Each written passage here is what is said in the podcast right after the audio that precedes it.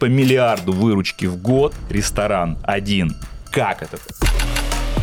Выручка падает, это значит, твои гости, они тебе изменили. Как сделать крутой продукт? Начинаем придумывать название. Хер, она, ши.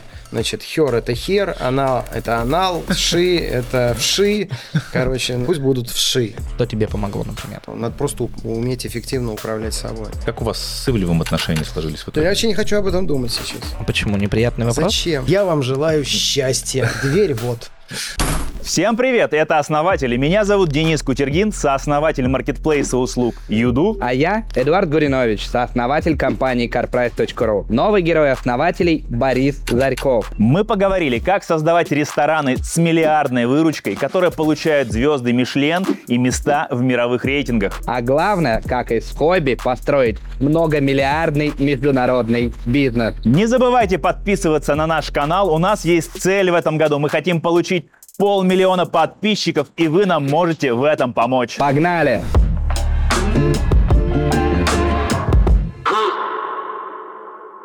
У меня есть такое ощущение, что ресторанный бизнес в России, это особенно в Москве и в Питере, это дико перегретый рынок с очень высокой конкуренцией, и в среднем по индустрии там рентабельность ну, около нулевая, а у тебя всегда прибыльная. Как так получается? Учился. Я много учился на огромном количестве программ. Как у меня сформировалась моя мотивация? Я учился в советской школе, перестройка, я просто 74 года. У нас в школе было там пару блатных ребят, и они, соответственно, джинсы, кроссовки, сигареты Моры тогда были такие длинненькие. Ну, как бы э, смотришь, хочется, вот формируется воображаемый образ, вот я так же хочу. Я пошел там и занялся каким-то там купи-продай бизнес сигарет в 16 лет. Со школы еще получается у тебя. Ну, я вообще никогда не работал ни на кого. Вот что было дальше? Ну, было разные еще какие-то все бизнесы, там, условно говоря, ритейл. А, и в, 90, в 2003 году меня пригласили проинвестировать в ресторан. Нас двоих пригласили, и мы туда обложили деньги. На перестройке этого ресторана мы поняли, что человек, который занимается этой перестройкой, вообще занимается генподрядом. Зарабатывает он на другом, да? Да, он зарабатывал на расходах, скажем так, партнеров и не, не знал вообще, как, и не понимал, как зарабатывать на доходах от операционной деятельности, поэтому с ним пришлось расстаться. Ресторан на нас свалился, он открылся. Мы взяли тогда, я помню, звездного шеф-повара Константина Ивлева. На тот момент э, он еще не работал в телевизоре. Там что-то годик, там побарахтаясь. Ну, просто это хобби было даже больше на тот момент. Мы его продали, я помню, с убытком процентов на 50 дешевле. Праздновали так продажи, я помню. Когда ты потерял половину стоимости вложений, это было больно или это было все равно незначительные деньги? Ну, на тот момент просто уже у меня там опыт был, я не чувствую ни- ничего, когда деньги теряю. То есть переживать надо не за деньги, а за время. Деньги это ресурс возобновляемый, а вот время нет. Я пытался сопоставить, насколько это эмоционально выбило, или это было, вот ты говоришь, что тебя Эмоционально выбило, потому что я сказал, что я больше не буду этим заниматься, но предпринимательский зуд чуть-чуть там. И мы через год, после того, как продали, решили все-таки Второй ресторан. второй заход Второй уже заход. самостоятельно, да, и открыли на Таганке есть такой ресторан-буфет. Самое интересное, что ресторан-буфет, который мы открыли на Таганском кругу, так произошло, что это здание отрейдерили, и к нам через три месяца пришла бумажка, дорогие друзья, вам надо покинуть, значит, это помещение, теперь оно не Две неудачные попытки не остановили, и была третья. Ну, вторая неудачная попытка, мы там все-таки как-то решили этот вопрос, нам вернули то, что мы потратили, и мы оттуда вышли. И мы сделали третью попытку, открыли кафе-буфет уже, тоже с таким же названием, только в другом месте, еще через год, и он там до сих пор сейчас работает. Ты случайно оказался в ресторанном бизнесе, и, видимо, что-то тебя зацепило, даже несмотря на то, что первые два ресторана были неудачными в итоге, как опыт. А вот что ты тогда понял, что это твое, что нужно продолжать, что потом тебя абсолютно поглотил этот рынок ресторанный, притом, я так понимаю, с точки зрения бизнеса, и творчества, и созидания, то есть ты понял, что это страсть твоя, которая еще и приносит деньги, если ты умеешь генерировать через нее ценность. Люди, когда работают на нелюбимой работе или занимаются нелюбимым делом, у них бывает еще хобби. И у меня было много хобби до ресторанов. У меня там заним... чем только не занимался. Я занимался и живописью, и яхтингом, и горами, и вообще много чем. И вот когда появились рестораны, то есть тут потребность такая в саморазвитии, все время у тебя пушит конкуренция настолько, что тебе надо постоянно развивать себя там в направлении архитектуры и дизайна, в направлении менеджмента, дизайна ценности, в направлении гастрономии и всего, и постоянно приходится как-то обучаться, и поэтому мне кайфово вот это. Причем обучение такое в игровой форме, то есть, ну, знаете, обучаться... Симулятор и... такой жизненный. Ну, во-первых, когда ты, знаете, это все таки творческие люди все, например, когда ты ездишь там на эти выставки или там ходишь по ресторанам, общаешься с этими шефами, ну, такая творческая, очень игровая такая вещь. Мы же каждый день создаем какую-то ценность для огромного количества людей, такая миссионная очень работа. Кормить людей, да, это как бы клево, особенно если ты делаешь это как бы в какой-то инновационной форме. Мы до подкаста общались и вспоминали наших знакомых. У значительного количества предпринимателей есть такой пунктик «хочу ресторан свой да, да, да. В подавляющем большинстве случаев, а, вот как ты сказал, ты продал с убытками первый ресторан и радовался. Вот они также радовались, когда они открывали и приглашали друзей на открытие, а второй, когда они списывали убытки и радовались, типа, чтобы мы еще раз пошли, ну нахер, типа, классно ходить как гость, но заниматься этим как бизнес. И вот у меня прям установка была, опять же, это, возможно, искажение, искажение моих знакомых, знакомых, что типа ни в коем случае, если ты хочешь как хобби, творчество, классно, но это не про деньги. И, соответственно, когда ну, там, мы э, готовились и смотрели отчетность, я понимаю, что некоторые твои рестораны генерируют по миллиарду выручки в год, ресторан один. Я такой, типа, как это? Ну да, вот непонятно, это вот большая насмотренность, большой труд, элемент какого-то врожденного чувства эстетики. Вот в чем, в чем секрет? Вы знаете, мне кажется, врожденного чувства эстетики не бывает приобретенные. Насмотренность все-таки формирует среда вкуса, и там, у кого-то есть возможность там, с детства погружаться в какие-то креативные среды. Но это про визионерство имеется в виду, насколько ты все-таки немножечко опережаешь время в, в том видении, как ты видишь прекрасное. А второе, в ресторанном бизнесе, это насколько у тебя ну, развиты скиллы, связанные там, с управлением, с менеджментом. А теперь вопрос от Альфа-банка. А можешь рассказать а, с точки зрения продукта, если ресторан как продукт, как сделать крутой продукт? Часов на 10, наверное. Вот прям по шагам. Ну смотри, Денис, все просто. Сначала дизайн мышления, концепция. Сходи на курсы, 10 лет опыта, Хорошо, как создается ресторан? Давайте вот по очереди пойдем, например. Возьмем ресторан Ши. Вот находится помещение, да, на Большой Никитской. Просто приходит риэлтор, говорит, вот есть помещение. Что будем делать? Надо, решили сделать новый бренд. Анализируем целевую, там, просто идем, едем по ресторанам по этим, что там, кто там сидит. Там сидят девочки. И вот эти девочки, понимаем, что их э, архетип их личностей, это там ethical consumption, э, там well-being, вот это все-все-все-все-все. Чек понятен их, Просто разговариваем там с официантами, кто ходит, что ходит, что делает. Проанализировали, короче, конкурентную среду. Проанализировали меню этой конкурентной среды. Понимаем, что вот в этом районе нет пиццы вообще. Берем, думаем, какое направление взять. Понятное дело, Японию, потому что она больше всего попадает в этот запрос. Находим, есть такое направление в Японии вафу. Это японская кухня, которая с элементами Италии. Решили, что просто взяли там Японию подмиксованную, Италии чуть-чуть, и добавили туда пиццу. Посмотрели, условно говоря, какие японские пиццерии участвовали в международном чемпионате мира по пицце, нашли рецепты, взяли, туда запульнули. Концепция ресторана определяется э, дескриптором Сахалин, сифуд ресторан или там крабовый ресторан. Воронеж, мясной ресторан, там Зодиак, Паназиатское бистро и так далее, там панет. Потому что люди, когда у них появляется желание куда-то пойти, у них картинка всплывает. Да, я хочу суши, думают. я хочу там рыбу, я хочу мясо, и надо, чтобы эта ассоциация с продуктом у них как бы выстраивалась через это. Вот придумали, дальше что делаем? Название какое придумать. И рождается идея, а почему вообще не сделать ресторан для девочек? В Москве есть? Нету. Окей, начинаем придумывать название. Хер, она, ши. Значит, хер – это хер, анал – это анал, значит, ши – это вши. Короче, ну, ладно, пусть будут вши. Ну, реально, это не шутка. Выбрали, Сидели, да? ржали. Да, это даже прикольно, потому что я считаю, что когда у тебя есть такая шутливая какая-то вещь, и кто-то начинает тебя подстебывать, а у тебя сила бренда мощная, то это даже пом- помогает тебе, угу. усиливает. Я говорю, давайте будем вшами. Потом появляется, а кто у нас будет фронтить в коммуникации? Я говорю, кто попадает в нашу в идентификацию этого бренда? Говорят, что лучше всего подходит Ксения Собчак. Я приглашаю Ксению стать партнером. Вот как делается ресторан. Инвестором. Ну, инвестором и партнером. Она там чуть-чуть денег дала, да, и еще а, ну, она... Ну, то есть она такой амбассадор, но заплативший. Да. Все должны платить. Чуть-чуть, Особенно чтобы гости. чувствовать ответственность. Не, это хороший подход.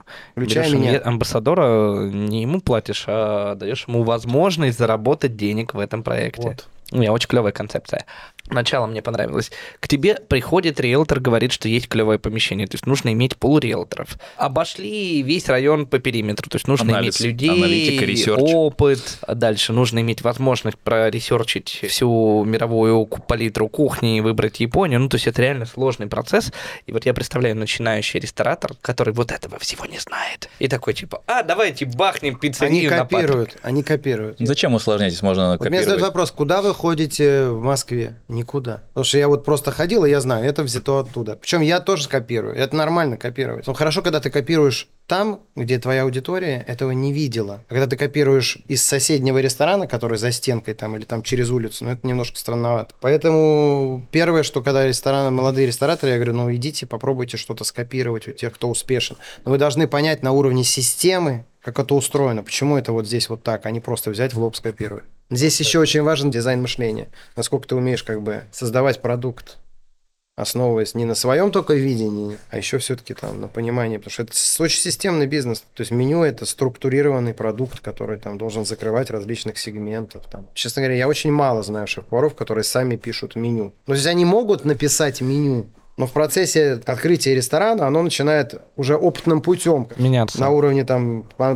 анализа продаж, там оно понимает, что это работает, не работает. Кто умеет системно создать меню, их очень мало. Как, кстати, вот давай А немножко это, да, да, в детали. Как, интересно. как пишет меню? Это бухгалтер должен, условно, участвовать в этом процессе? Не, бухгалтер в этом не участвует. Вот 12 стейкхолдеров участвуют в написании меню, Меню. в создании меню. Обалдеть. А можешь назвать основные Ну, условно говоря, начинает шеф-повар, он его написал. Значит, обычно это фантазия, понимаете, это очень творческие люди. Творчество, Она да. вообще не при, никаким образом не приземляется на На деньги. На деньги, да, иногда даже на запросы людей. Что значит на запросы, которые ты просто их посчитаешь, и ты поймешь, что люди, которые к нам ходят, они не в состоянии за это платить. Поэтому там подключается технолог, подключается калькулятор, потом, значит, дегустация, в которой участвует ресторатор, там, управляющий. Если есть бренд-шеф, он тоже там участвует. До этого всего управляющий должен сделать анализ продаж, посмотреть вообще, что вводить, что выводить. Вот повара, они все время, давайте что-то сделаем. Я говорю, а зачем? Вот это о чем мы говорили, осознанно, знаете, вот я учу просто и ребят, знаете, я говорю, а зачем мы это сделаем? Потом начинается, там же это все надо как-то еще как-то продвигать, включается HR,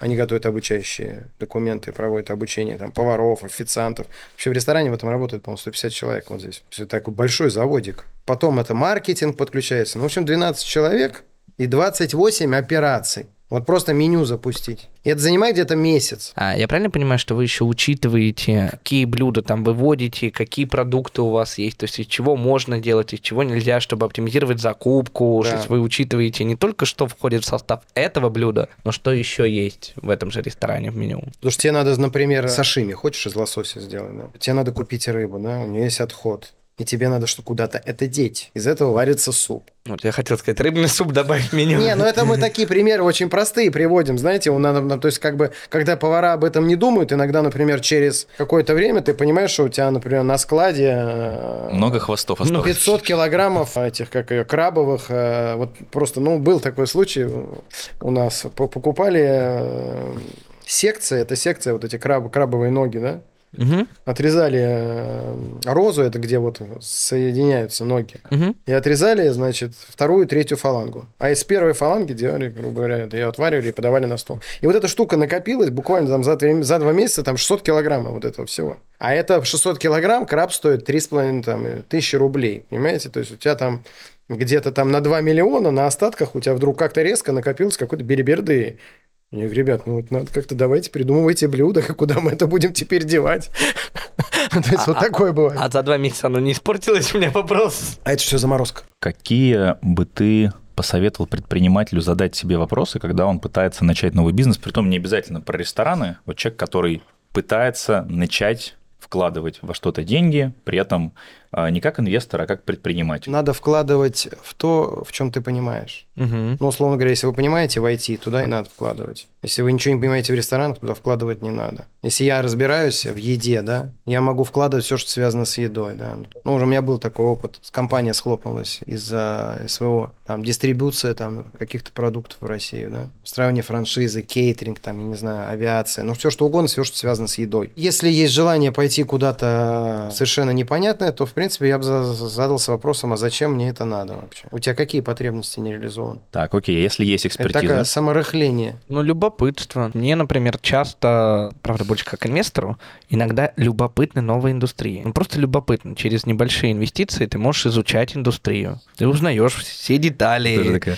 вынужденная любознательность Да, получается. вынужденное любопытство. Это прикольно. Ну, то есть, один из вариантов модели поведения, инвестиции, это просто любопытство. Ты покупаешь входной билет на этот рынок. Ну, понятно, что ты эти инвестиции сразу на стадии, когда дал деньги, уже мысленно списал. Ну, Но тогда это не инвестиции. почему? Нет, ты их мысленно Если ты их списал. мысленно списал. Нет, ну ты заранее готов. Я искренне считаю, что если ты инвестируешь, я должен быть го- ну, готов. Нет, готов-то понятно, но мысленно списал это как-то уже. А, у меня такая психология. Я мысленно спешу в ноль. Чтобы не расстраиваться. Все, что, да, что все, что выше нуля, уже хорошо. уже Ну, это как бы, да, я согласен. Порог болевой уже отсутствует тогда. А в каком возрасте ты изменил отношение к деньгам и вот осознал, что это тьфу, а вот время ценность? Где-то ж- лет в 35. Так, мне еще три года. Еще есть время, Эдик, да. Мне еще Нет, просто у меня в 35 лет вот это произошло, и потом, знаете, как бы у любого мужчины есть такие периоды, когда там, словно говоря, к 30 хочется, ну, там появляется желание завести детей, а где-то там в 35-40 возникает э, желание разобраться вообще в философии бытия, вообще я тут кто, самоактуализация такая более глубокая начинается. Что случилось в 35 лет? Ну, возможно, просто я финансово состоялся просто. Ну, то есть достиг каких-то материальных благ, и далее дальше стал задавать что? вопрос, а что а дальше? что дальше, да. Потому что цель жизни была вот выйти из этого. То есть я как бы рос достаточно такой, ну, как все люди в советское время, там не было денег, там потом были какие-то периоды. Ну, а что? А И что? Оказывается, деньги это не цель. А что тогда цель? Ради чего мы тут живем? Ну и дальше ты уже шел вот к этому пониманию, что смысл Ну, дальше шел к этому пониманию, да. То есть я пошел с двух моментов, зашел. Первый я зашел с момента того, а что такое философия бытия вообще. Ну, условно говоря, это все про счастье человеческое же. А второй я зашел от те, на тему изучения дизайн мышления, потому что на самом деле дизайн мышления, оно что делает? Оно фактически систематизировало знания человека, как э, создавать для людей вот эти счастливые моменты, да. И там еще а третье, куда я пошел, изучение нейрогормонального устройства мозга, ну, для понимания, что такое счастье на химическом на уровне, химическом на уровне, да, на биологическом. Вот эти три вот этих направления сошлось в то, что я на самом деле немножко для себя осознал вообще who I am, вообще, что такое религия, как мне относиться вообще к тому, что мы все смертные, это первое. А вторая тема – это то, что я для себя осознал, как выстраивается на самом деле э, любой бизнес э, и любое взаимоотношение там с людьми. И, и потом вот эти твои поиски изменений и поиски в себе, они очень сильно отразились на бизнесе, потому что Да. когда ты рассказывал, как вы, Да. как вы эмоции продаете через э, свет, звук. Ну да, я начал делаете- изучать, что, оказывается, бывает там несколько видов впечатлений, они самые высокие, там, и дьютеймент, там, и эскапизм, когда там эскапические впечатления, это как раз духовные фактические впечатления, когда ты даешь человеку возможность оторваться в моменте от внешнего мира. Банально там, я не знаю, вот в нашей красоте, когда люди на столе Да, играют там да. с этими изображениями, это включается ребенок, забываешь о том, что ты смертен, вот эти эскапические впечатления, дьютеймент, они высшие. Ну, то есть как вот эти все четыре вида впечатлений в продуктах упаковывать, до меня это тоже все очень сильно доперло, это все вот как бы вот так вот все это сходилось в одну какую-то точку. Кажется, что до там 30-35 лет думать о философии бытия банально рано. То есть сначала рано, нужно рано. заработать каких-то денег, добиться более приземленных 100%. базовых Ну или какой-нибудь кризис, чтобы долбанул тебя какой-то такой жизненный, хороший. Ну, кризис, он... так или иначе к тебе сам придет. Да, ну они же, они же, да, системно бывают. Нет, просто как бы... Ну, это то же самое, как и Достоевского в школе, и «Войну и мир» читать не надо, ты там ничего не поймешь. Потом перечитаешь такой, ах, вот оно про что. Так это и, в принципе, зачем тогда время тратить на этот талмуд? А имеет смысл задаваться этими вопросами и там до 35? Да можно и в 25 задаваться. Это вопрос, на самом деле, А среды. Ответа не получишь. Не, не, ты можешь получить вопрос, это очень важно, от среды. Это кто твои родители были? Потому что, например, если у тебя родители глубоко осознанные люди, они могут тебе и с детства начинать что-то Передача такое. знания. Передачи, да, они тебе могут тебя как-то подводить, и это просто, ну, я жил, у меня был отчим, потом его там он ушел, когда мне было там лет 14, и мне вообще как бы там никто ничего не передавал, условно говоря, так, и я так очень, может быть, поздно допер. Например, вот у меня сейчас сын, ему 19 лет, но он очень крутой чувак по, по, по осознанности, очень крутой.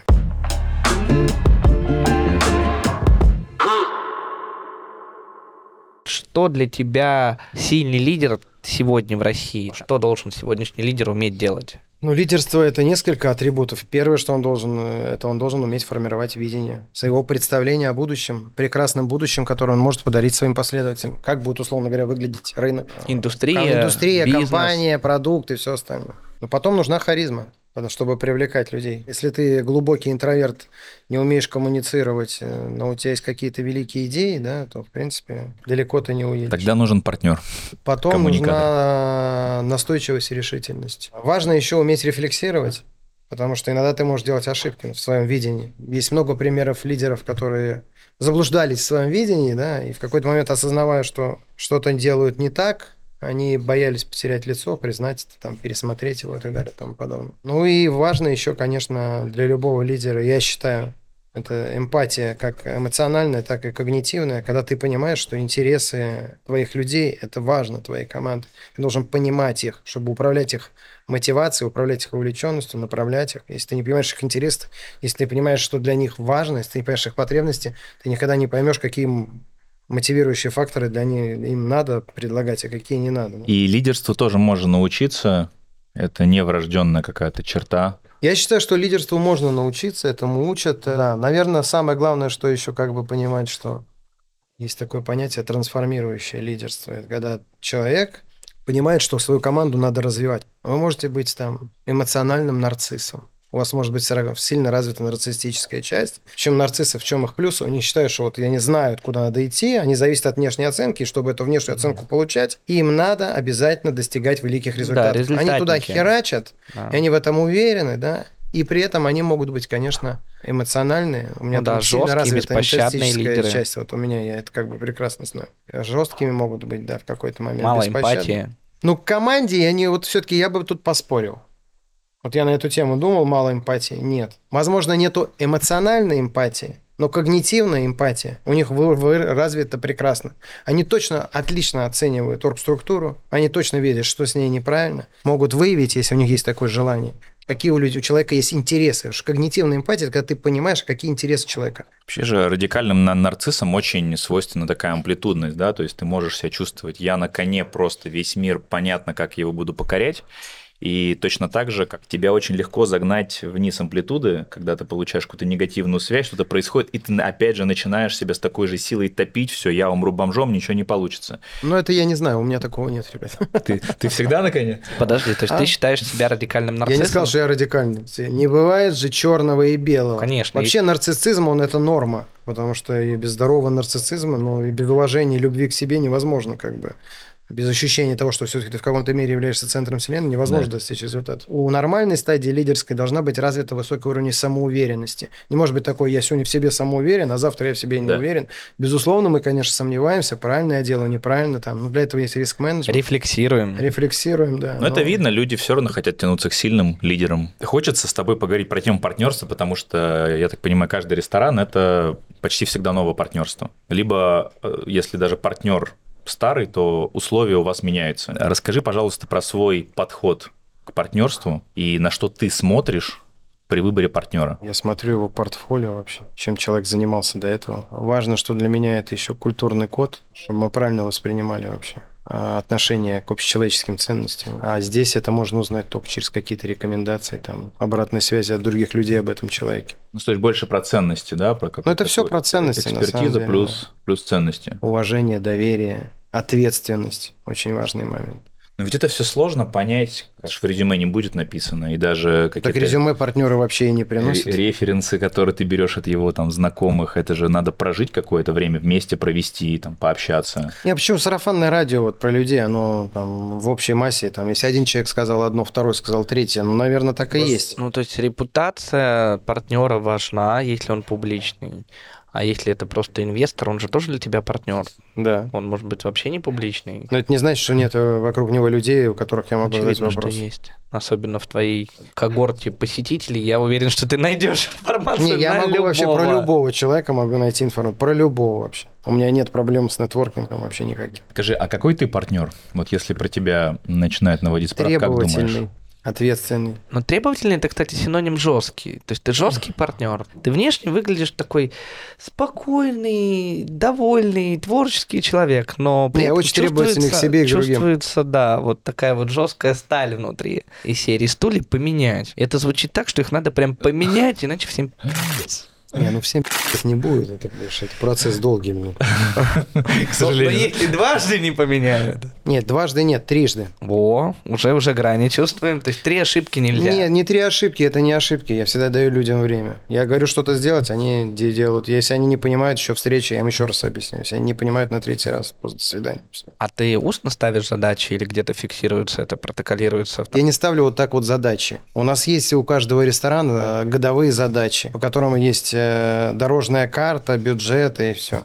Это я сюда нашел- зашел, еще раз напомнил, что их надо поменять. Ну, короче, это не чайка Они уже- менеджмент, когда ты прилетел, там, да, накаркал, и все. Не, послушайте, в ресторане, кстати, чайка менеджмент в какой-то доле должен присутствовать. Потому что здесь настолько идут активные изменения всего вот в этой среде. Ресторатор должен приезжать в ресторан, как прилетать, как чайка, и смотреть, что тут не так. Потому что иногда менеджмент, у них глаза замыливаются на местах, они не видят, что надо что-то переделать. Приходят гости, и они, ну, своим присутствием здесь все потихонечку Амортизация амортизирует, интерьера. да, да, и как бы условно говоря, если вот постоянно это не улучшать, а это происходит очень незаметно, то в принципе он так незаметненько, незаметненько, незаметненько вдруг в какой-то момент превратится в дедушку какого-то. Условно говоря, вот кролику было 10 лет, да, и мы, когда пандемия случилась, мы взяли его полностью, сделали новый дизайн, все полностью новый. Я говорю, ребят, сейчас как раз такой момент, это все устарело, и вот мы сейчас это все обновим, и дальше еще пойдем в гору. А так мы, если сейчас это не обновим, мы пойдем вниз. Вот мне самому, я прихожу, я чувствую, что это уже все, это не мое. Оно не попадает в мою идентичность, моего личного бренда. Поэтому саморазвитие для любого предпринимателя и бизнесмена это must-have просто. Ты чувствуешь вот этот момент, что вот пора обновлять? Или ты просто на цифрах видишь, что выручка падает? Выручка падает, это не момент для обновления в ресторанах. Выручка падает, это значит, твои гости, они тебя изменили. Они, у них была привычка ходить к тебе. Нет, они не сволочи, они любимые наши пупсики. И наша задача Это ты не удерживать. удовлетворяешь Это я, да, не удовлетворяю их. Да. Поэтому до этого нельзя доводить. То есть ты должен почувствовать, как ты чувствуешь, это метрики или это чутье? Вот. А вот это и есть тема, например, условно говоря, я езжу на выставки там мировые всякие мебели, дизайна, там арта, и ты видишь, куда тренд идет. Мгм. И ты понимаешь, что, как бы, ну, условно говоря, сейчас я зашел сюда, здесь не был, там, не знаю, месяца три, наверное. Но говорю управляющим, пора менять стулья. Ну, кардинально все, они устарели все. Это так происходит, все, зашел, увидел, туп. Подожди, звучит как магия. А бизнес, получается, в ресторанной, это про искусство невоспроизводимое? Или это про конвейер систему? Смотри, ресторанный бизнес, э, он очень системный. Это вообще производство полного цикла. С прямыми продажами и сервисом. Но если говорить про то, что ты говоришь, то, безусловно, то, что люди видят, ощущают через свои сенсоры, условно говоря, через зрение, через вкус, это мое видение как создателя. И, соответственно, если мое видение меняется, соответственно, я его быстро сразу пытаюсь перекладывать на бизнес. А ты по чужим ресторанам тоже, получается, ходишь и смотришь везде рынок. Я хожу по новым ресторанам. То есть у меня жена ходит по всем. Она просто любит ходить по ресторанам. Она говорит, тебе надо туда сходить. И я туда заезжаю посмотреть. Вот он, например, в субботу был там, в одном из ресторанов. То есть мне говорят, о, крутое место, я заезжаю посмотреть, что там крутого. Там есть что можно чем вдохновиться или нет. Давай сразу же для подписчиков а, три лучших ресторана Москвы вне семейства White Rabbit, по твоему мнению. Но мне нравится, что делает, например, Lucky Group, ребят, а, в Москве. А в Питере? Это же там так это- В. Питере Блинов, Харвест у него ресторан. Ну, я, я приехал, попробовал что-то. Я, я, я открываю меню, мне, в принципе, уже на 50% становится все понятно. Я оцениваю, насколько тут системный шеф. А потом я просто беру какие-то блюда, так оцените все. К тебе приходят тоже в рестораны конкуренты, условный, там, не знаю, Новиков, считаешь ли ты его партнером кон- Да, да, конкурентом? Аркадий Там партнер. Где-то вы партнеры, где-то, скорее всего, конкуренты за целевую аудиторию. Как ты реагируешь на то, что к тебе ходят конкуренты? Я очень рад этому. То есть, значит, тебя Значит, копируют, значит, ты молодец впереди, да? Не, я помню, был момент, вот мы открываем ресторан, и просто приходит ресторанная группа какая-то, человек 10. Экскурсия. И они, нет, это не так, И они садятся и едят все меню. Они два дня сидят и едят все меню. Смотришь что-то. Про Новикова заговорили, а насколько для тебя была знаковая история партнерства с ним? Потому что, если я правильно помню, что ты вообще изначально, идя в ресторанный бизнес, хотел быть условно как он. И он был для тебя какой-то такой Да, знаковой фигурой историю, с, да. с этим плакатом на Лубянке, и потом на той же Лубянской площади вы вместе, я так понимаю, в партнерстве открываете ресторан. Как так получилось? Аркадий просто пришел. Аркадий немножко умнее меня, взрослее и опытнее. Я как понимаю, что он разглядел во мне конкурента и решил приблизить. Подружиться. Ну, на самом деле, можно так сказать, да. Но мы, правда, подружились. У нас с ним есть это «Вокруг света», гастромаркет. Вот, Аркадий для меня, конечно, пример во многом. Я у него много чему учился. Причем даже учился на отдалении еще, как бы, не в коммуникации. Ну, то есть он был для тебя каким-то таким а ментором, виртуальным, ролевой моделью, на кого ты хотел да, быть ролевая похож. модель, наверное, да. Почему? Ну, потому что он как бы был безусловный лидер, и сейчас остается, на самом деле, в моей голове. Безусловный лидер в- там, в ресторанной индустрии, там, в построении бизнеса всего. Люди копируют, как он это делает, и я в том числе как-то на него посматривал. Вот сегодня хочешь снова, чтобы напечатали плакат уже с твоим лицом, с банковской карточкой, или больше таких желаний нет, то это... Если деньги заплатить, почему нет?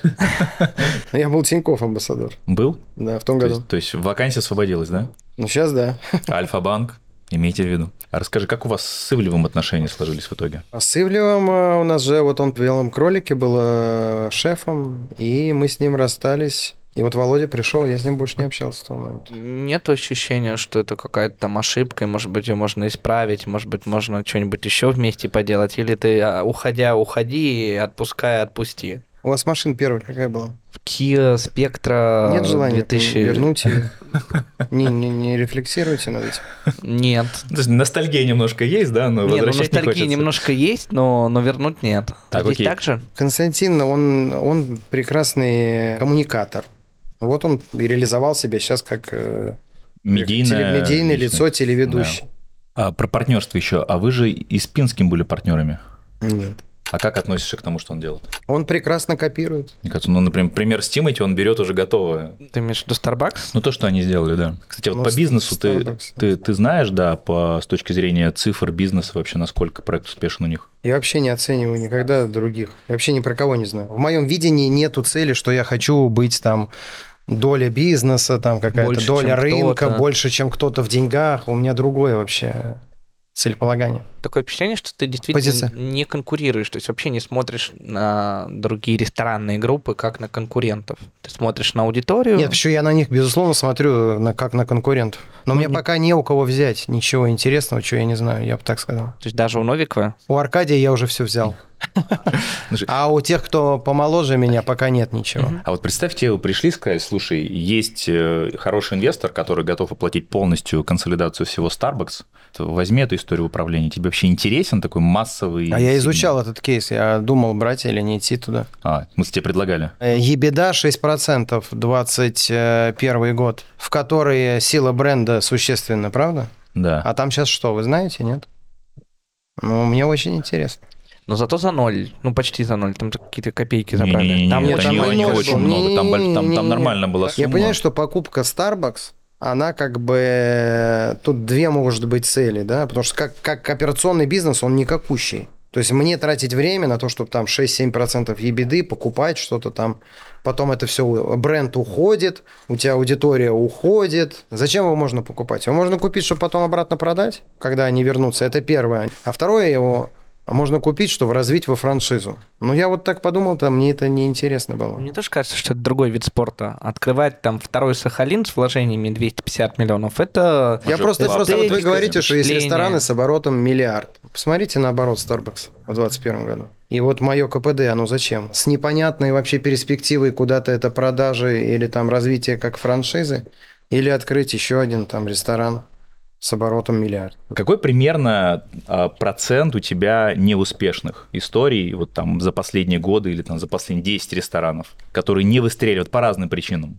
Ну вот был вот один проект в Москве, один в Дубае. Вот это. Это за типа 10 лет? прошло лет 12. Ну, проценты это сколько? 13. Там, Ну, это из- А 10 сколько? процентов, да. Да не, 10%. меньше. Меньше Пять. 10 процентов, 5 процентов. Нет. Опять же, Шесть. Денис, вот в IT-индустрии, когда мы работаем над продуктами, мы постоянно тестируем гипотезы, и как мы с тобой часто говорим там ребятам, всем из реального сектора, не бойтесь ошибаться, пробуйте, то есть важно иметь какой-то процент ошибок, ну, чтобы смелые гипотезы перебирать.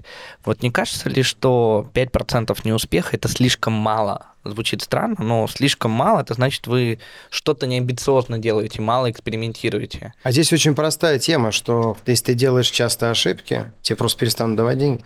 Тут айтишные метрики странно пример, потому что все-таки как бы IT это прям совсем у тебя запуск эксперимента может ничего не стоить, да? Ну да, цена ошибки. То есть здесь 500 как бы. Нет, открыть здесь нет, ресторан э, минимальный. Во-первых, здесь же это связано не просто там, тут еще связано это со временем. Ты же не можешь там открывать 100 ресторанов в день, это же не кофейня. А ты Э, хочешь открыть 100 ресторанов? Я вот сейчас во франшизу ушли. Вот там можно открывать штук 20-30 в год. А какая у тебя цель? Вот ты что хочешь дальше от White Rabbit Family? Вот сейчас это франшиза у меня основная цель. Ну, то есть пойти в масштаб Масштаб. через э, партнерство. Это просто, я говорю, какая цель, что я имею в виду. Мы же мы занимались построением 10 лет брендов. Вот У нас сейчас есть 6 брендов, которые мы собираемся. Ну, уже не собираемся, мы уже это запустили. В России, в СНГ и на Западе, которые мы будем продвигать через франшизу. Ну, в принципе, это как бы и куда мы и шли. А ты относишься к франшизе как к альтернативе партнерству? Или это не партнер для тебя? а Нет, это кто-то друг? партнерство такое же. Ответственность такая же. Но это вопрос, что моем время, ну, что когда открывается обычный ресторан, я трачу очень много личного времени. А Но, тут например, ты новый бренд, когда, книжечку. когда- когда я даю книжечку, и по этой книжечке с определенными выбранными подрядчиками, они это все делают. Потому что очень много времени тратится на создание нового бренда. А, тут ты просто реплицируешь старый бренд и на на- новой Да, территории. и когда ты сам еще копируешь старое. Потому что, ну, все-таки как бы ты должен контролировать там стройку, вот это все. Если я э, хочу зайти в ресторанный бизнес, но как инвестор, вот у меня есть там сколько открыть в Москве ресторан там, на 100 посадочных мест. да, такой меня, хороший. минимальный чек для White Rabbit. Вот сколько минимум денег нужно принести тебе, чтобы ты взял инвестора внешнего? Давайте с того начнем, что внешний инвестор, вот просто как инвестор, мне не интересен сейчас. Честно говоря, я уже сейчас ищу людей, которые могут какую-то пользу приносить. Не только как деньги. Какую? Пиар-составляющую какую-то там, другие ресурсы. Составляющая. Да, например. Хорошо. Пиар, что вот тебе нужно? Вот. Это мы сейчас, например, не на этом рынке, а, например, я сейчас иду, условно говоря, там работаю на восточных рынках. То есть к тебе не попасть больше в семью White Rabbit сбоку? Нет, попасть можно, но сложно. Ну, кастинг, Как? кастинг придется Нет, проходить знаешь, жесткий. грубо говоря, я не хочу новых экспериментов. Что новый партнер это всегда в каком-то Это смысле непредсказуемость эксперимент, это непредсказуемость. Но если говорить про них, если э, отвечая на ваш вопрос, вот что как бы я делал. Первое, это вот эту вот составляющую мотивацию убрать, что я хочу для себя ресторан, чтобы приводить туда друзей и быть там как-то успешным. Это очень плохая ситуация. И вот через выстраивание отношений с ну, условно говоря, потенциальным ресторатором, с кем вы хотите запартнериться, надо очень жестко, через э, жесткие соглашения, жесткие бизнес-модели, через ответственности. Ну, то есть это все-таки не хобби, а бизнес. Это бизнес, самый натуральный бизнес, да. Э, Какой у тебя был минимальный чек вхождения, а, ну, именно инвестора? То есть меньше какой суммы нет смысла даже пытаться. Ну, смотрите, в Москве ресторан сейчас построить, ну, такой Хороший, с- хороший. Ну, например, как Горыныч, стоит 200 миллионов. А Сахалин? Миллионов 250, я думаю. сказать. Порог входа такой прям хороший. А вот можешь чуть-чуть про внутрянку, как устроен бизнес в ресторане? Вот есть управляющая компания, там ты, твой партнер по кухне Мухин, Да. есть инвестор. Как вы взаимодействуете? Вы примерно как договариваетесь? Значит, э, инвесторы в нашем бизнесе, я их называю независимые инвесторы. Это люди, от которых должно ничего не зависеть. Ну, ничего не могут, инвесторы, не, да, вообще ничего не могут ни на что влиять, никуда лезть, ничего не говорить. Вообще ничего. Звучит они как могут- унижение. Нет, Ну, почему как пассивный унижение? инвестор. да, я- Пассивный Я инвестор, бы с да. удовольствием был таким, «Да давайте мне доходность мою, вот там, Конечно, слушай, процентов 30 в год, я даже не буду лезть. Я Конечно. даже Ну, приходить... я бы тоже с удовольствием. приходить да, дайте буду. вообще это прекрасно, да. Просто у меня был случай, когда там инвестор, например, ну, условно говоря, пассивный, он пытался свое видение сделать, понимаешь? У меня был случай, когда я помню инвестор, ну, это было давно очень, правда. Человек поехал, было очень смешно, купил какие-то дорогие канделябры, ну, которые вообще, ну, просто, ну, это примерно то же самое, как, я не знаю, одеть смокинг, хотя сейчас это так, мода Баленсиага такая. Спортивные штаны, сверху смокинг, спортивные штаны, там, кроссовки и кепка, да. Но вот этот канделябры были так же, он пришел, говорит, вот чек, там, что-то там, значит, э, половина месячного дохода этого, э, месячной ебеды этого ресторана. И я понял на тот момент, что надо как бы менять договор вообще. Соглашение участников. Вот есть управляющая компания, есть инвестор. Вы примерно в каких про- пропорциях делите между собой доли и какой порядок вложения в один ресторан? То есть в один ресторан Это кажется, про что доли, Сахалин это все дорого. по-разному. Ну, условно говоря, в Москве практика 30-50%. Это Это управленческая доля, да. в зависимости от того, кто ты. Кажется, что у тебя репутация уже есть, и у тебя там будет 50 плюс. Ну, больше 50 я такого не слышал, чтобы в Москве кто-то брал. Дальше. Инвестор кладет деньги, и какая окупаемость для него в среднем? Хороший, хороший Хороший, ну, 2-3 года. Инвестор Ну, смотри, если ты сам вложения. заходишь как инвестор, ну, для тебя явно беспокоит окупаемость в том числе. То есть, Вы знаете, когда ты Проект. один раз зашел первый раз в своей жизни в этот бизнес как инвестор и вышел в два, в два раза, потеряв деньги, то тебя по умолчанию уже будет это волновать. Мне не обязательно заходить. У меня просто культура внутреннее отношение к чужим деньгам, она выстроена настолько, когда ты всю жизнь был там, да, ты сам вкладывал куда-то, а тут... да. Годика за три вернуть, чтобы, да, нужно? Ну, 2-3 года окупаемость. При Сейчас этом- немножко посложнее стало, а конкуренция растет, рентабельность общая падает. Потому что цены растут, ну, как бы, понятно, сейчас такая постановка не очень. Ну, аудитория часть. Сейчас только выправились. Я думаю, что вот в 23 году, во второй половине выправились рестораны к до э, СВО Вернулись, да? показателям. Про рекламу. Я так понимаю, что в России тебе помогает открывать новые рестораны тот факт, что тебя уже знает публика, Сила бренда. большая. и, ну, ну, Это сила бренда. Программа открываешь. лояльности уже Ну, большая. условно, то есть есть аудитория, которая знает твои рестораны, открываешь еще один, просто... У бренда это же и есть ас- ассоциации в головах людей. Ну, то есть есть какая-то публика, ты открыл ресторан, и они к тебе пошли сразу. Да, да. А за рубежом, вот ты говорил о том, что у тебя сейчас фокус на развитие восточного рынка, Дубай. Ну, Middle East и... Middle East, Турция. Турция, Сингапур. Там с какими сложностями ты сталкиваешься? У тебя же там нет такого бренда, там тебя не знают, или ты берешь те локации, где русские есть? Силы бренда там нет. Но мы берем локации не где русские, а мы стараемся, например, в Турции мы когда заходили, мы э, взяли помещение, которое находится, там есть такая золотая миля, это самая дорогая недвижимая. Там, правда, очень короткий сезон, это Елаковак Марина в Бодруме. То есть там есть Зума, Нусред, Новиков, я, еще кто-то там. И вот мы там как-то взяли это помещение. Это позволило каким-то образом сформировать за два года бренд Турция. в, в Турции, и вот сейчас мы открыли в Стамбуле, и народ пошел, потому что у нас уже есть и бренд, и сила бренда. Ну и самое главное, я хочу сказать, что это сам продукт. Если у тебя очень крутой продукт, можно даже с нулевым знанием аудитории твоего бренда его быстро раскрутить. Например, как красоту мы в Дубае раскрутили.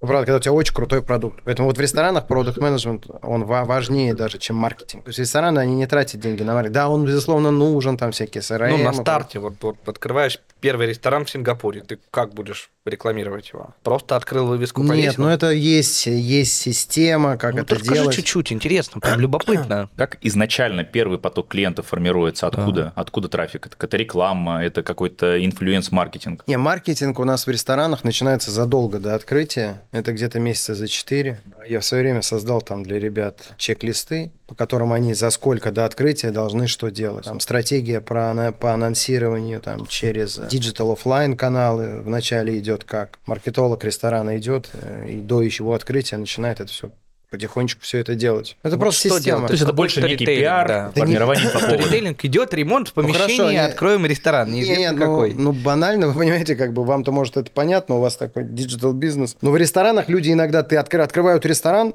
людей на картах нет, Мгм. понимаете, люди открывают. Первое, что это выстраивается digital канал. Забавно открыть, и типа в Яндексе ты вбиваешь, и ты не можешь найти. Ну, это точку. забавно, но это, ну, это вы будете смеяться, но это так. Но это гигиена, окей, нам как айтишникам Гигиена это понятно. дальше, это понятно, да. Digital гигиена, назовем это так. Следующее это анонсирование. Сейчас это все ушли все эти Condé Nast ы и все остальное, поэтому сейчас весь маркетинг по анонсированию он ушел в телеграм-канал. У ресторана очень важно это продукт. Если у тебя сильное ценностное предложение, у тебя начинает формироваться ассоциации у клиентов. А если не там за рубежом, это очень сильно это про анонсирование, это приглашение это Блогеров, очень а? селебрити. Ну, это прям очень долго все происходило там. Например, сейчас в Дубае, когда мы красоту открывали. Это было так вот процесс долгий, спокойный. Формирование, селебрити, бло- блогеры, там, джар и так далее. Инстаграбельности меню, чтобы блюда хотели Ну, это фотографировать, отдельная подача. тема, там нет, это отдельно, если говорить про, инста, про вообще про меню, то здесь очень важно, чтобы вся команда, которая занималась маркетингом,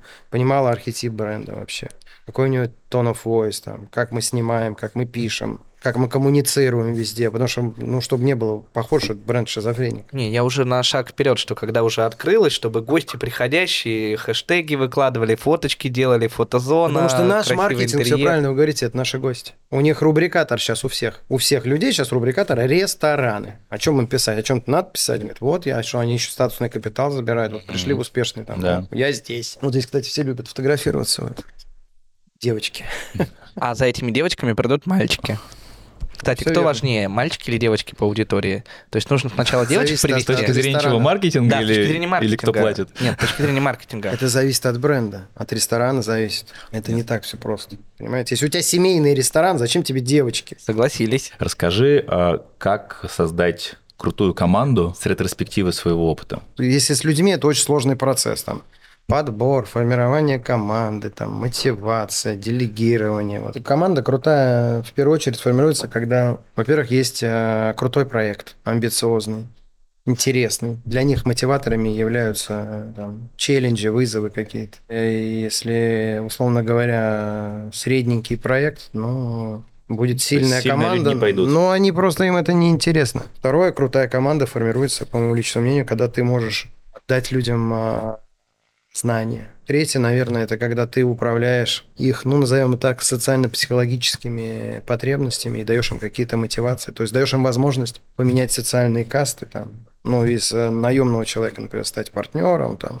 или предпринимателем отдельно уйти. То есть, когда они растут вместе с тобой, прокачивают себя, получают экспертизу. Ну, когда ты простым языком прокачиваешь команду. Мгм. А как ты мотивируешь команду?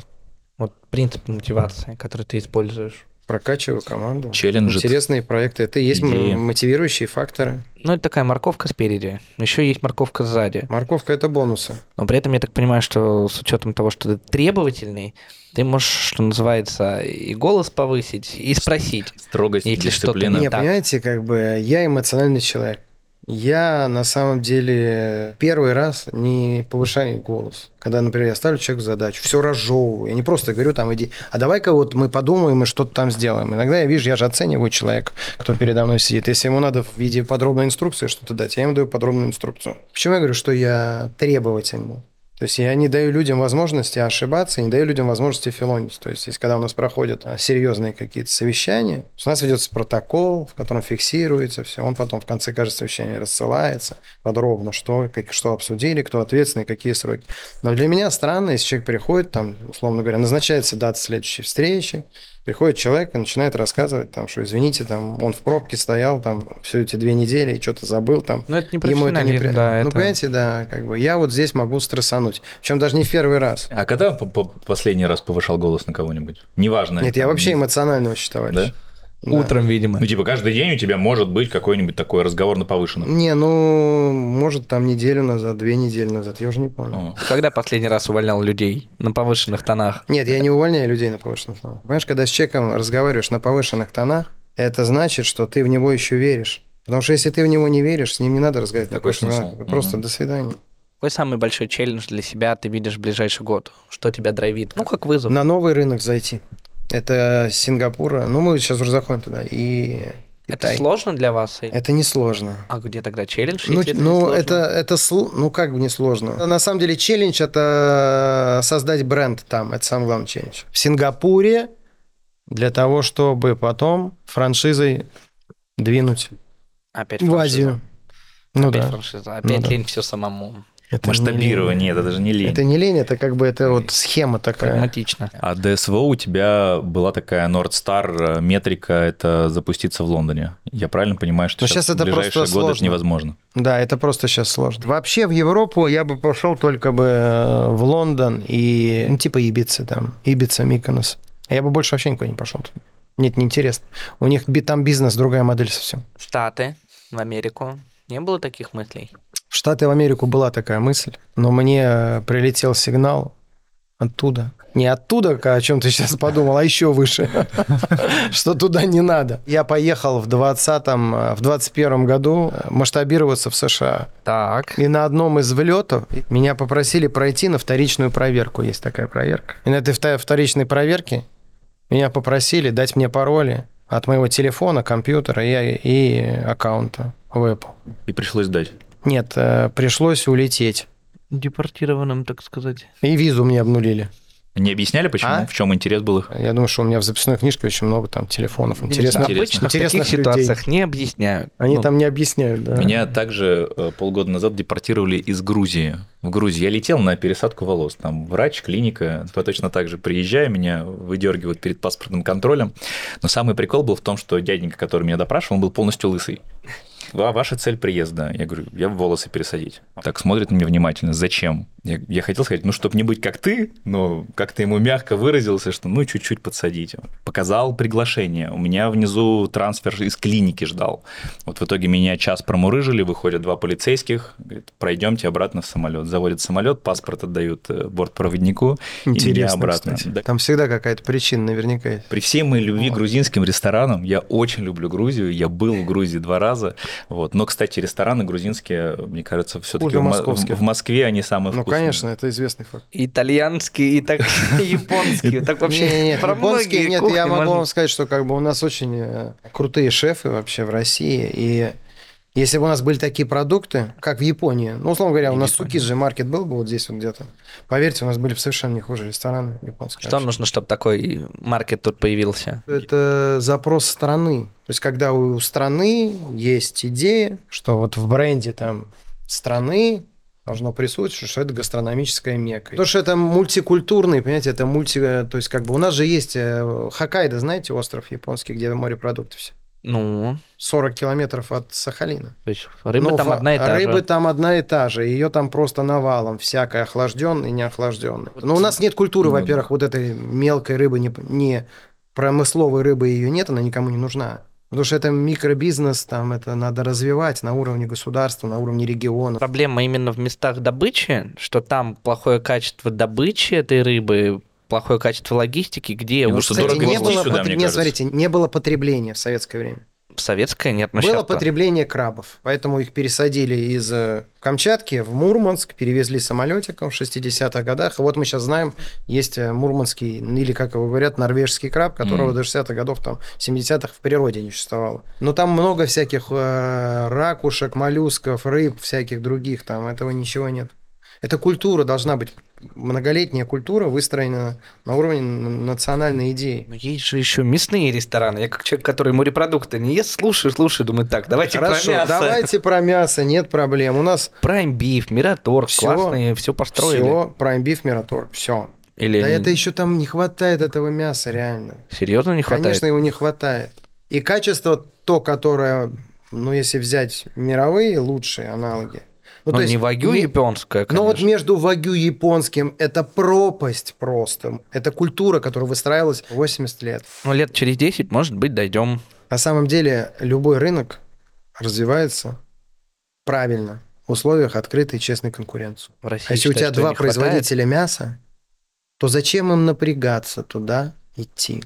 Ну, чтобы вкусно есть самим в том числе. Ну, для самих у них, наверное, есть какой-нибудь пару бычков ваги, Пару, уже они там... Нет, ну, ну, мне же кажется, у тебя все равно все со спроса начинается. Ну, то есть, если ты не можешь, если у тебя там есть Спрос и два конкуренция. десятка Два важных... топовых два- мясных спрос и ресторанов где-то потребляется, ну, как бы, какой смысл Спрос и делать конкуренция. новый Москве агрополк? спрос спрос, открытая конкуренция, поддержка государства. Не хватает именно конкуренции. То есть спрос вроде бы есть в Москве. Не хватает Москве, конкуренции кстати. поставщиков продуктов, правильно? Ну да. Не было идеи пойти из ресторанов вот в вертикальную интеграцию в поставщиков продуктов. Российское вино, российское мясо, российские устрицы. Не, не Ну, хочешь нет, туда? нет. Нет таких?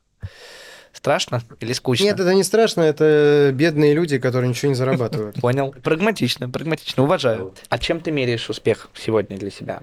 Ц- созданной ценностью. Но успех это всегда про ценность. Успешные люди это люди, которые лучше других создают большой объем ценностей для большого количества людей.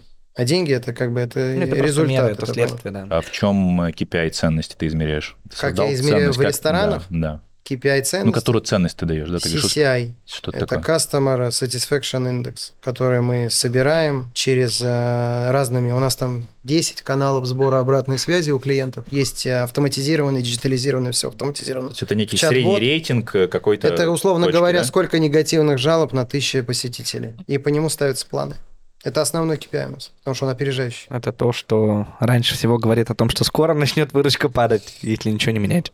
Про смысл денег. Вот что деньги для тебя? Для меня деньги – это возможность реализовывать свое предназначение, так скажем. У меня тогда вопрос, а что твое предназначение? У любого человека есть различные виды потребностей, да, высшие потребности на таком простом языке, духовные потребности, да. Что такое, в моем понимании, духовные потребности – это возможность найти свое творческое предназначение, то есть Мгм. вид деятельности, в котором ты попадаешь там в потоковое состояние, в котором ты творишь, в котором твой внутренний ребенок раскрывается. И вот деньги на самом деле, что происходит тогда, люди это находят? Ну, люди какое-то делают себе состояние, и потом они начинают что? Открывать булочные, понимаете, там, заниматься рисованием, заниматься яхтингом, там еще чем-то, что, в чем они становятся, ну, условно говоря, находят себе хобби, где они становятся учеником, где их ребенок раскрывается, то есть они развиваются. Вот для меня деньги нужны для этого, чтобы я как бы мог э, заниматься тем, что мне Ну, то есть звучит, доставляет удовольствие. звучит так, что деньги нужны, чтобы закрыть какую-то базовую потребность, э, там, Совершенно еда, верно. одежда, вот нижние Путешествия. границы. Не, ну еда, одежда нет, это мы об этом не говорим. Вот для меня самое главное это возможность путешествовать, потому что вот это вот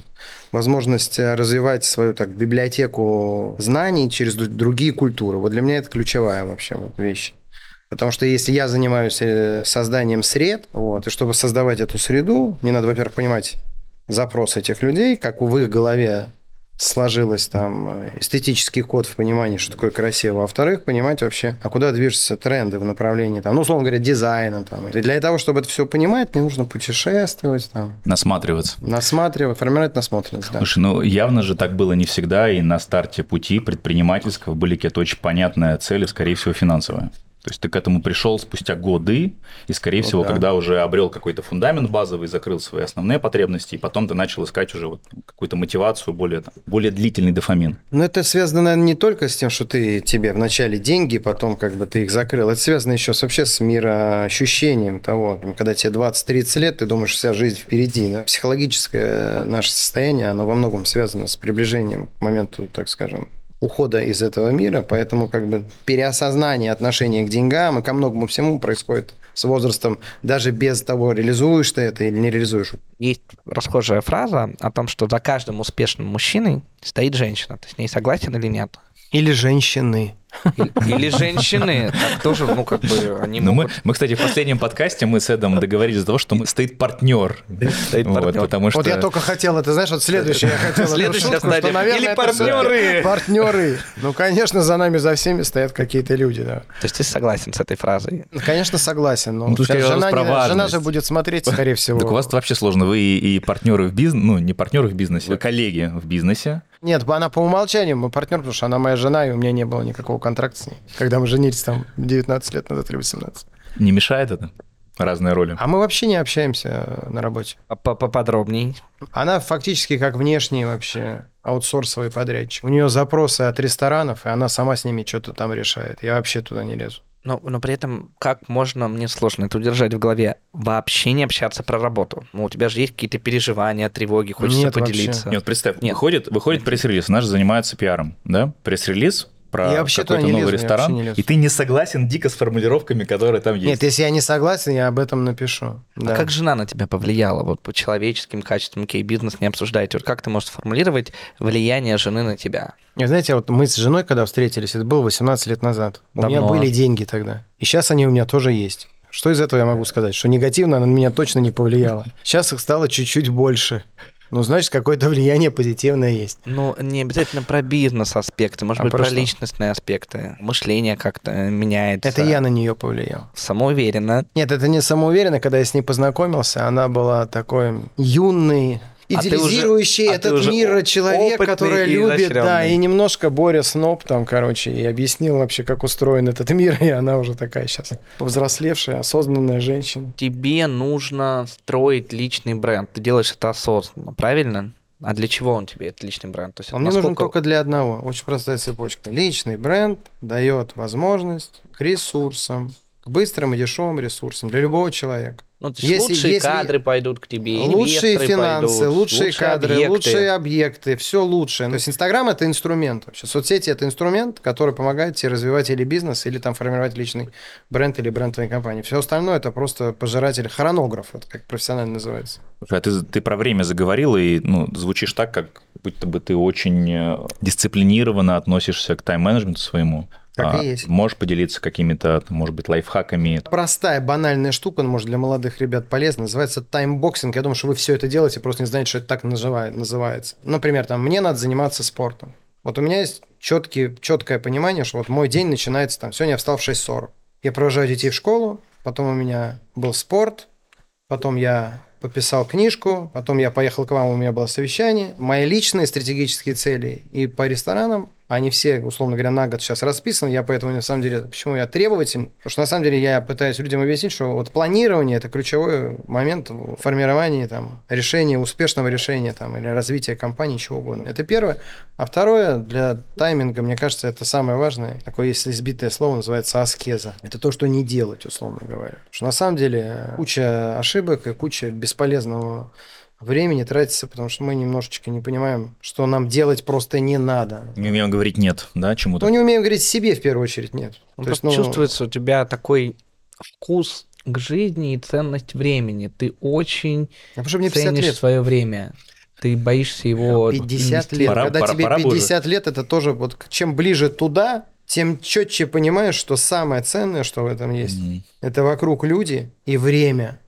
Потому что время – это ресурс невозобновляемый. А деньги – это сегодня они есть, завтра их нет. Такое ощущение, что ты перешел на уровень мышления категорий вот, смыслов жизни, предназначения. Ты говорил о том, что есть некая концепция предпринимательства, экосистемы счастья. Можешь пояснить, что это такое? Но это не я вообще, а классическая психология психоанализ считает, что э, любая мотивация строится на двух составляющих. Это мотив и смысл. Что такое мотивация? Мотивация – это ответ на три вопроса. Я знаю, что я хочу, я знаю, ради чего я это хочу. Поэтому везде смысл присутствует в нашей жизни.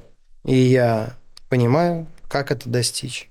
Вот если у тебя на все три вопроса есть ответ «да, да, да», то у человека в голове есть мотивация. Мотивация – это внутренний мыслительный процесс на эту тему. Вот я понимаю, что, например, я хочу стать шеф-поваром. Я понимаю, ради чего мне в этой компании работать, потому что если я здесь вот усердно работаю, мне дают знания, я стану сушефом, потом, как появится место, меня сделают шеф-поваром. Поэтому смыслы присутствуют везде. Но если спросить этого шеф-повара, а ради чего ты хочешь стать шефом, то, наверное, он ответит, я хочу стать шефом, чтобы больше зарабатывать деньги. А ради чего ты хочешь больше зарабатывать деньги? Чтобы купить себе квартиру и машину. А ради чего ты хочешь купить себе машину и квартиру? Я хочу купить машину и квартиру, чтобы завести себе се- семью с достойной женщиной. И вот эти вопросы можно задавать до бесконечности, они каждый имеет смысл. Потому что на самом деле наши мотивы и смыслы, они сло- сложены в жесткую систему иерархии. И все это приведет к одному ответу. Я просто хочу быть счастливым. Проблема в том, что люди неосознанны. И иногда мы сами, так как э, бессознательные установки нами управляют, мы не понимаем, ради чего мы этого хотим. Устройство наше там, мозга, оно настолько сложное, вот это вот сознательное и бессознательное, что это очень как бы непростой вопрос про смыслы. Но все однозначно приводит к одному. Люди просто хотят быть счастливыми. У каждого свое восприятие счастья. Еще и сложно осознать, что ты на самом деле хочешь. Сложно себе в этом признаться, сложно переуступить через вот это общественное это про себя все одобрение. правильно, в первую очерить. Да, про, себя, в первую про очередь, себя. а не про Люди других. сами себе врут. Поэтому том, я говорю, хотят. ребят, понимаете, как бы вот вы хотите тут управлять, знаешь, молодые, начинающие. Я говорю, вы сначала своей эффективностью займитесь, выстроите свою эффективность. И самое главное, это про управление собственной осознанностью. То есть, когда ты не осознаешь свои там, вот, смыслы личные, для чего ты это все делаешь, что как бы чужими смыслами управлять очень сложно. И тем более чужим счастьем. А вот куда ты сегодня как личность, как предприниматель, имеющий определенный успех и большие возможности, вот куда ты сегодня идешь с точки зрения мечты? Вот где не план на Очень все год, а банально. дальше. Это мировая франшиза, присутствие там на всех континентах. А кто для тебя будет ролевой моделью, ну, сейчас является ролевой моделью из тех рестораторов, у кого получилось построить международную франшизу? На кого ты ориентируешься? Докуш Group. Турецкая компания, которым принадлежит Nusr-Et, Zuma, Coya, Roka. Сколько у них ресторанов в мире? Ну, я не знаю там Ну, сколько. хорошо, твои У них там штук Сколько ты 10 хочешь брендов. ресторанов красивых? Но у меня сейчас есть уже достаточно брендов для начала. Красота Сахалин. Вот мы сейчас в Дубае откроем Сахалин в сентябре. А потом у нас Абу-Даби в следующем году откроется. У нас уже есть франшиза на красоту в э, Саудовской Аравии. Смотрим, Азия что. есть еще. Азия, вот поэтому я иду сейчас в Сингапур и Китай. Китай. От- откр- Ну, Китай это очень сложный рынок, но я думаю, что с красотой там можно зайти. Вот, я тоже хотел сказать, что красота. Ну вот мы сейчас поэтому Сингапур. Сингапур такая точка для формирования брендов, она и на всю Азию пойдет. То есть это амбиции Это бизнесовые. международного А в масштаба. жизни это дети, чтобы состоялись мои дети.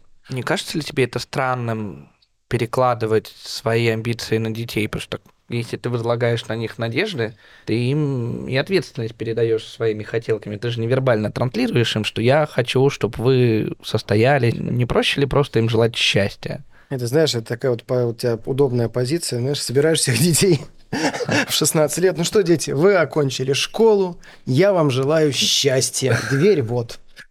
Не, не, Дальше ну вот сами. ключи от квартиры. Не, на самом деле, вот у меня сын, мы- я выстраивал его стратегию там, где он сейчас, с 8 лет. Это работа. Дети для меня как проект. Есть родители, которые думают, вот, все А сложно. какой само KPI у собой». этого проекта? Но это промежуточные всякие KPI. Не, это понятно. Ну, а конечный KPI? Счастливый человек. О, Но вот здесь очень важный момент, который рассказываю своим управляющим. Нельзя выстраивать стратегическую цель без декомпозирования ее на задачи и KPI по ним. Нельзя сказать, сынок, стань счастливым, особенно в 10, в 11, 12, 13, 14, 15 лет, когда у него еще лобные доли не сформировались. там. Тактика Мы нужна сели всё-таки. С, с ребенком, я помню, да, ну понятно, что я с, ним, я с ним разговаривал, как со взрослым человеком. Я говорю, слушай, вот есть несколько возможностей. Сейчас тоже самый такой же разговор состоялся у меня с э, десятилетней дочерью. Она выбор, сделала свой выбор, я объяснил, что это ее выбор. То есть тогда я сказал мне ребенку... нравится эта формулировка. Я объяснил ей, что это ее выбор. Нет, на самом деле, как бы, понимаешь, это же все очень субъективно. Люди же имеют свои характеристики. Вот у меня сын, то есть мы с ним сели, когда ему было 8 лет, я говорю, «Э, сынок, есть несколько вариантов жить и работать здесь, вариантов получить образование за границей. Если ты хочешь попасть в хороший университет в 16 лет, например, в Великобритании, то есть два окна во вход. Это 11-13 лет. Если ты хочешь куда-то попасть в супер жир, это 11 лет. Почему? Потому что ты начинаешь становишься частью среды, у тебя есть 5 лет, когда ты сможешь там а, адаптироваться и понять все. И 13 лет даже сколько бы ты не был, ты, ты даже если ты хорошо знаешь английский и математику, ты все равно совершенно другой ментальности живешь. Тебе будет сложно поступить. Он говорит, а как это происходит? Я говорю, это происходит бординг называется. Это школа, бординг с 11 лет. Я говорю, ты готов? Он говорит, давай попробуем. Я говорю, давай сделаем так в 11 лет. Я говорю, ты поедешь сейчас в школу, подготовишку. Ну, примерно, чтобы адаптироваться и понять. Если тебе понравится. А, и мы сдали экзамены вот в эту школу. Поступил бординг Dragon School. Это такая крутая школа при Оксфорде. И вот сейчас он в очень крутом университете UCL. А В том направлении, в котором он себя нашел, ему нравится там арт, все, что связано с артом. То есть университет восьмой, в десятку лучших университетов в мире. Сейчас средний, там, 10 лет, я сел, говорю, Маш, как бы, ну, куда? Она говорит, я хочу здесь. Я говорю, ну, давай попробуем. Потом надо было ехать, я уже договорился в школу, она говорит, я никуда не поеду. Я говорю, все, нет проблем. Будет здесь выстраивать им стратегию. Потому что сам ребенок же не может выстроить себе стратегию. А выстраивание стратегии ребенка – это не решение. Знаешь, как у меня было, когда ты сидишь, тебе э, 16 лет, э, у тебя полгода до окончания школы, и к тебе подходит мама и спрашивает, сынок, ну куда ты хочешь поступить? И ты понимаешь, что, в принципе, тебе нравится кружок по э, туризму. Перчению, да, Не, не, нет, туризму. нет, нет, нет, слушай, у меня как это было у меня. Мне нравится преподаватель по туризму. Но я не подумал, почему мне нравится, а потому что он вел кружок, э, преподаватель по геометрии, потому что он вел кружок по туризму, понимаете? Я говорю, мне нравится геометрия. Мама меня берет преподавателей, и я поступаю, значит, в МИФИ, понимаешь, там год там занимаюсь пять раз в неделю, я там в этом МИФИ просто понял, пришел туда, и говорю, это не мое вообще, где я, где МИФИ, но я, правда, мне это дало очень много, я там два года проучился. Ну смотри, не кажется ли тебе, что в 13 лет ребенок, отвечая тебе на вопрос «хочу в Лондон или остаться в Москве», это такой экзистенциальный выбор, что детская голова не может осознать всю глубину последствий. Так это вот э, Да задача взрослых это родителей не- это все объяснять. Глубину всех последствий. Рассказывать, садиться, разговаривать, честно, как взрослый со взрослым. Это несложно, на самом деле. Это нам кажется, что они такие дурачки. Они вообще не дурачки. Они манипуляторы, знаешь, какие? Лучше, чем мы. Я так даже манипулировать не умею. Папа, папочка, У Эдика как дочка, я тебя там, люблю. такая манипулятор. Сколько лет? Пять с половиной. Ну, пять, ну вот когда будет там 11, ты, да. Обращайся за советом. Да. Просто я тебе точно скажу.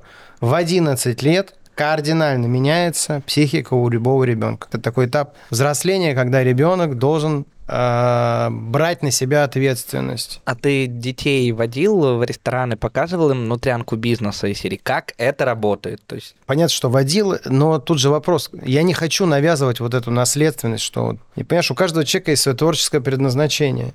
А когда я беру человека, это, поверь, это манипуляция. Что такое Ну, не манипуляция? позиции передать по наследству, Не, а просто нет. показать, как это Кем папа устроено. работает? А зачем? Нет, ну это они видели, кем папа работает. Ну, это ты, у тебя же предпосылка была то, что там есть ли смысл передать нет, по наследству? Нет, я как А, раз э, против того, чтобы передавать бизнес по наследству. Я это уже много раз говорил ну, о вот том, что передача бизнеса по наследству это лишняя, лишний груз ответственности, а не радость для ребенка, потому Но что это не ребенок лишается да, выбора. я согласен, не только груз ответственности. Это, во-первых, ты не даешь возможности ребенку найти свое предназначение. Может, это его вообще ему не его.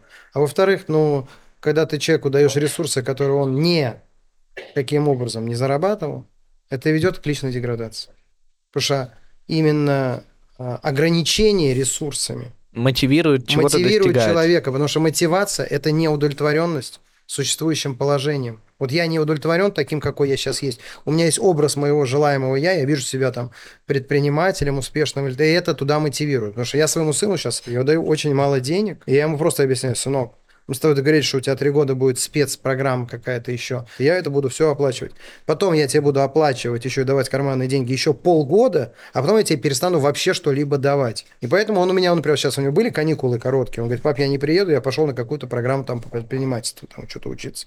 А когда ты ребенку говоришь, все, на тебе все, ну, вообще, в принципе, может быть, так и надо в, в прогре- в- разрезе того, чтобы просто человек был счастливый, да? Но точно... Нет, мне кажется, что... В ну, моем, в, моем, в моем понимании, что счастье – это путь по достижению чего-то, и это и есть счастье, сам путь, сам процесс, то, в принципе, тогда это не работает.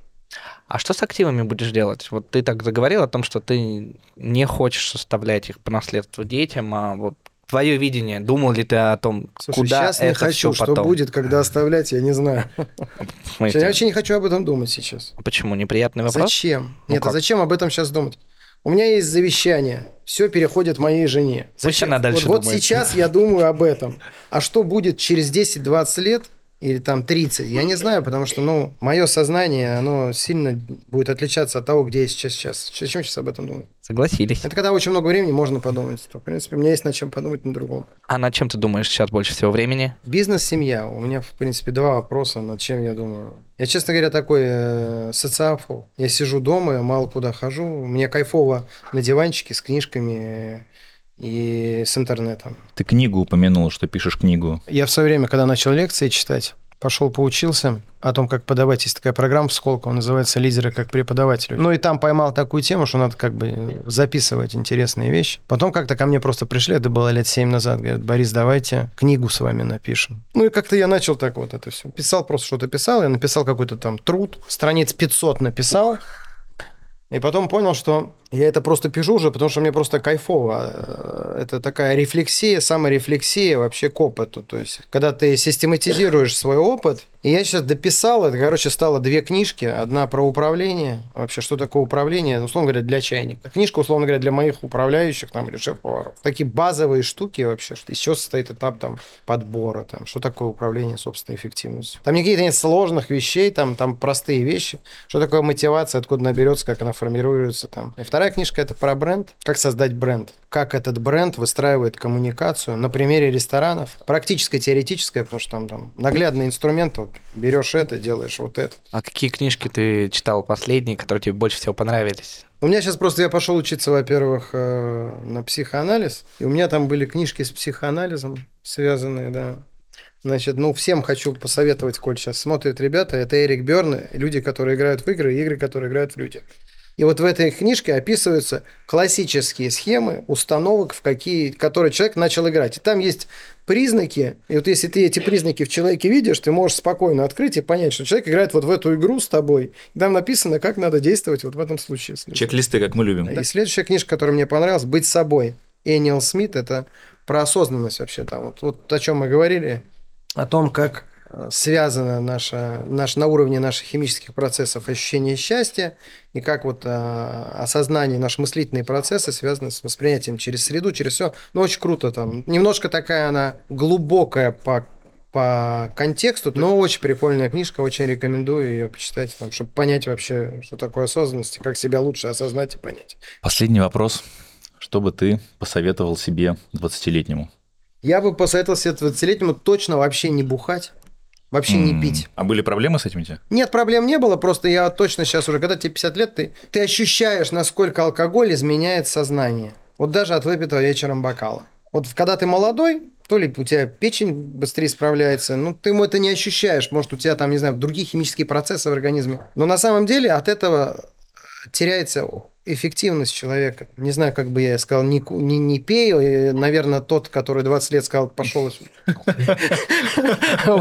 Мне очень нравится, да, был бы хороший диалог. Но это первое. И второе, я не ценил время. Я бы сказал, цени время. Я не понимал ценность времени, мне казалось, что его просто навалом, жизнь бесконечна, я все успею. Я думал, что можно прокрастинировать, я там, ну, условно говоря, мне легко давались деньги всегда. То есть я куда-то там нырял, что там брум, и потом у меня там период, ну, вроде стабильность пришла, сейчас так будет всегда, вот, и поэтому я бы сказал, цени время точно. Я бы себе дал еще третий совет, это постоянно развивайся. То есть я очень поздно это осознал, и вот глубокое погружение в саморазвитие я занялся достаточно поздно, уже лет 30. Я бы пошел бы лет в 25 на MBA бы, уже со своим опытом, потому что, ну, хороший MBA, он сильно очень систематизирует все в голове. Сколково это хороший MBA? Сколково это хороший MBA. Нет, э, Сколково хороший MBA, но когда я учился, а мне не хватило проектной работы. Скажи, ты как часто чувствуешь себя счастливым? Ну да, довольно-таки часто. Ну, потому что у меня моя любимая работа, у меня прекрасная семья. Я могу себе позволить любые путешествия. Я вообще, в принципе, могу себе позволить все, что я хочу. У меня нет запросов на самолеты, на какую-то яхту. Что тебя тогда сегодня мотивирует?